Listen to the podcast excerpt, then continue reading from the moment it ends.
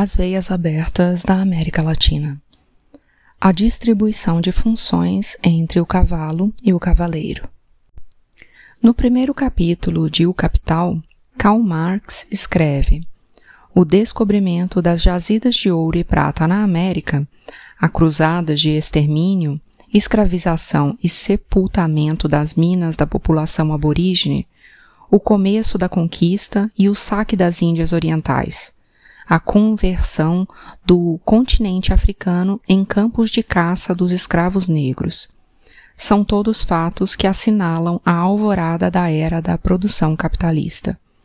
Esses processos idílicos representam outros tantos fatores fundamentais no movimento de acumulação originária. O saque interno e externo foi o meio mais importante de acumulação primitiva de capitais que, desde a Idade Média, tornou possível a aparição de uma nova etapa histórica na evolução econômica mundial. Na medida em que se estendia a economia monetária, o intercâmbio desigual ia abarcando cada vez mais camadas sociais e mais regiões do planeta.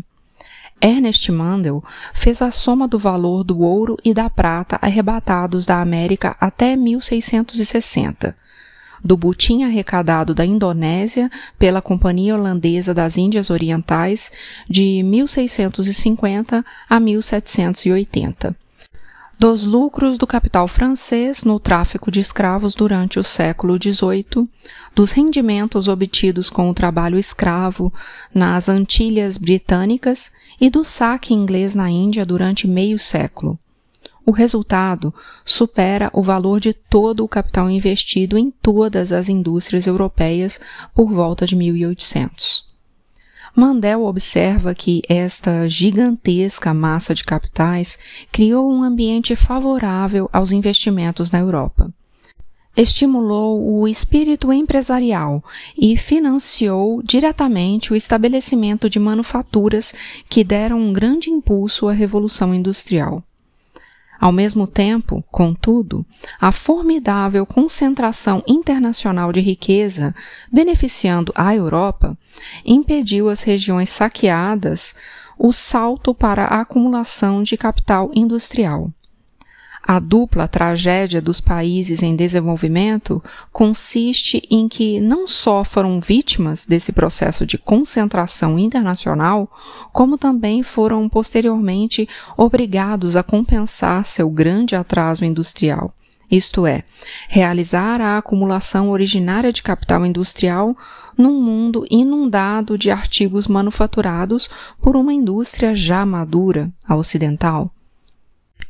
As colônias americanas tinham sido descobertas, conquistadas e colonizadas dentro do processo de expansão do capital comercial. A Europa estendia seus braços para alcançar o mundo inteiro. Nem Espanha, nem Portugal receberam os benefícios do avassalador avanço do mercantilismo capitalista embora fossem suas colônias que, em grande parte, proporcionassem o ouro e a prata para nutrir essa expansão. Como vimos, embora os metais preciosos da América iluminassem a ilusória fortuna de uma nobreza que vivia tardiamente a Idade Média e na contramão da história, simultaneamente selaram a ruína da Espanha nos séculos seguintes. Foram outras as comarcas da Europa que puderam incubar o capitalismo moderno, valendo-se, sobretudo, da expropriação dos povos primitivos da América.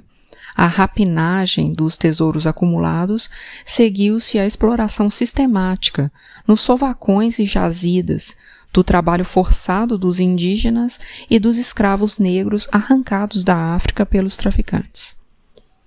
A Europa precisava de ouro e prata. Os meios de pagamento em circulação se multiplicavam sem cessar, e era necessário alimentar os movimentos do capitalismo na hora do parto. Os burgueses se apoderaram das cidades e fundavam bancos, produziam e intercambiavam mercadorias, conquistando novos mercados. Ouro, prata, açúcar.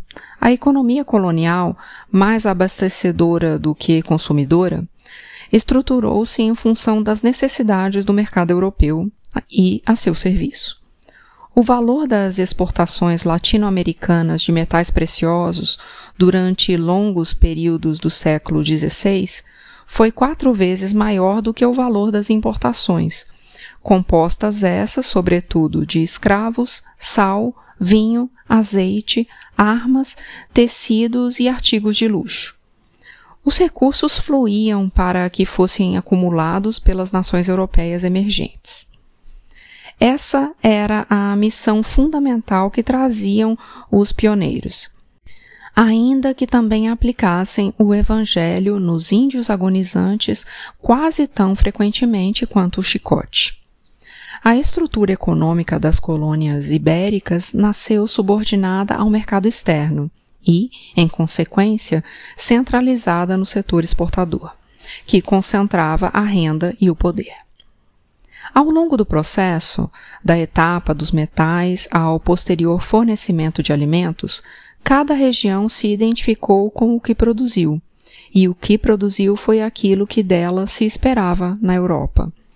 Cada produto carregado no porão dos galeões que sulcavam o oceano converteu-se numa vocação e num destino.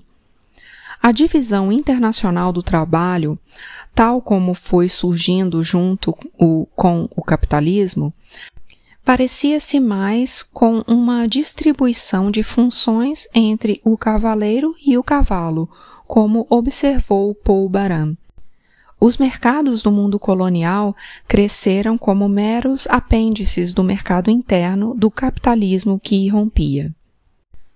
Celso Furtado adverte que os senhores feudais europeus obtinham um excedente econômico da população por eles dominada e o utilizavam de uma forma ou de outra em suas próprias regiões.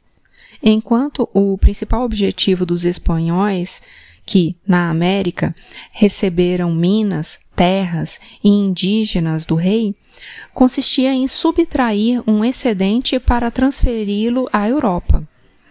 Essa observação contribui para esclarecer o fim último que teve, desde a sua implantação, a economia colonial americana, ainda que formalmente mostrasse alguns traços feudais atuava a serviço do capitalismo nascente em outras comarcas.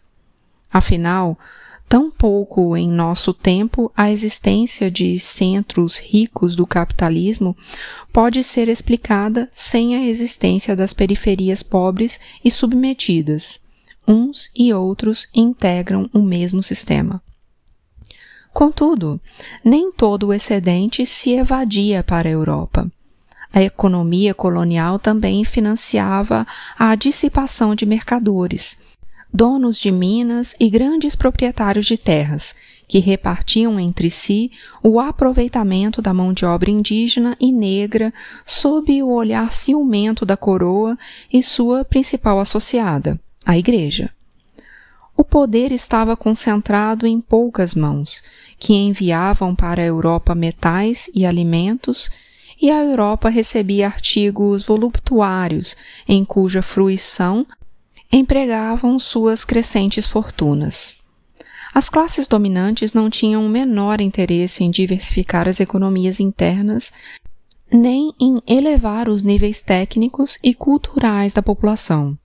Era outra sua função na engrenagem internacional para a qual atuavam. E a imensa miséria popular tão lucrativa do ponto de vista dos interesses reinantes, impedia o desenvolvimento de um mercado interno de consumo. Uma economista francesa sustenta que a pior herança colonial da América Latina, que explica seu considerável atraso atual, é a falta de capitais. No entanto, todas as informações históricas demonstram que a economia colonial, no passado, produziu enorme riqueza para as classes que, na região, eram associadas ao sistema colonialista de domínio. A abundante mão de obra disponível, gratuita ou quase gratuita, e a grande demanda europeia por produtos americanos tornaram possível, segundo Sérgio Bagu, uma precoce e grandiosa acumulação de capitais nas colônias ibéricas. O núcleo de beneficiários, longe de se ampliar, foi se reduzindo proporcionalmente à massa da população, como se depreendesse do fato cabal de que o número de europeus e nativos desocupados aumentasse sem cessar. O capital que restava na América, deduzida a parte do leão que era voltada para o processo de acumulação primitiva do capitalismo europeu, não gerava aqui um processo análogo ao da Europa, que lançasse as bases do desenvolvimento industrial, mas era desviada para a construção de grandes palácios e templos faustuosos para a compra de joias, roupas e móveis suntuosos, para a manutenção de numerosa criadagem e o esbanjamento das festas. Esse excedente, em boa parte, imobilizava-se na compra de novas terras ou seguia girando nas atividades especulativas e comerciais. No ocaso da era colonial, Humboldt encontrará no México uma enorme massa de capitais amontoados em mãos dos proprietários de minas ou de negociantes lá retirados do comércio. Não menos do que a metade dos bens de raiz e do capital total do México pertencia, segundo seu testemunho, à Igreja, que além disso controlava boa parte das terras restantes através de hipotecas. Os mineradores mexicanos, como os grandes exportadores de Vera Cruz e Acapulco, investiam seus excedentes na compra de latifúndios e nos empréstimos sob hipoteca. A hierarquia clerical estendia seus bens na mesma direção. As residências capazes de converter um plebeu em príncipe e os templos espalhafatosos nasciam como cogumelos depois da chuva. No Peru, em meados do século XVII, grandes capitais provindos de encomendeiros, mineradores, inquisidores e funcionários da administração imperial eram empregados no comércio. As fortunas nascidas na Venezuela do cultivo de cacau, iniciado em fins do século XVI, à custa de leilões de escravos disciplinados a chicote, eram investidas em novas plantações e outros cultivos comerciais, assim como em minas, bens de raiz urbanos, escravos e fazendas de gado.